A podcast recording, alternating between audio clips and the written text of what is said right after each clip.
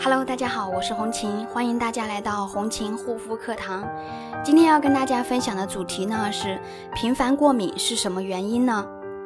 那么过敏的原因大致可以分为以下三种。第一种呢是接触性过敏，接触食物、花粉、尘螨、衣物、化妆品等过敏源，需要做过敏源检测，找到引发过敏的真正原因，再做针对性的预防和治疗。第二种呢是激素依赖性皮炎。激素依赖性皮炎就是俗称的激素脸，是一种因为长期使用激素导致的皮肤疾病，肌肤角质层变得非常薄，反复过敏，多数出现在使用添加了依赖性激素的护肤品的人群。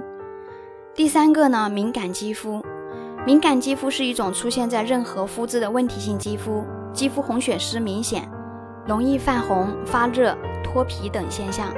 肌肤本身储水力不足，难以留存水分，肌肤脆弱。那么在日常的保养中，比较敏感的肌肤更需要细心呵护。首先，第一个呢，清洁一定要选择谨慎，选择成分天然、配方简单、质地温和的卸妆以及洁面产品。推荐使用清洁力适中且不刺激肌肤的天然成分卸妆水，避免清洁力过强的皂基洁面。更要避免使用磨砂型去角质的产品。第二点呢，暂时避免使用美白等功效型产品。比较敏感的肌肤在护肤中要学会做减法，建议使用专门针对性敏感肌肤研发的护肤产品，着重修复、强健肌肤屏障，提高肌肤的耐受性。在肌肤敏感时期呢，暂时要避免使用具有美白功效的功效性产品，以免增加肌肤的负担。第三点呢。保湿是重中之重，保湿工作并不是仅靠几张面膜就能够敷衍应对的，尤其是对于敏感性肌肤，就更应该让肌肤保持滋润。那么换季的时候，干燥的肌肤最容易引发过敏的现象。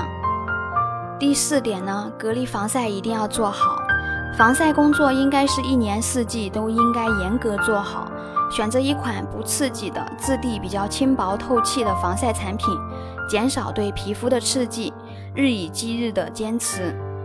既然说到了肌肤保养，肯定就离不开护肤品的帮助了。敏感肌肤、受损肌肤，推荐大家使用采用纯天然成分、不添加香精、防腐剂等致敏源的护肤品。如果大家有什么问题呢，也可以加我的微信幺三七幺二八六八四六零。好啦，今天的分享就到这里，感谢大家的收听，我们下一期再见。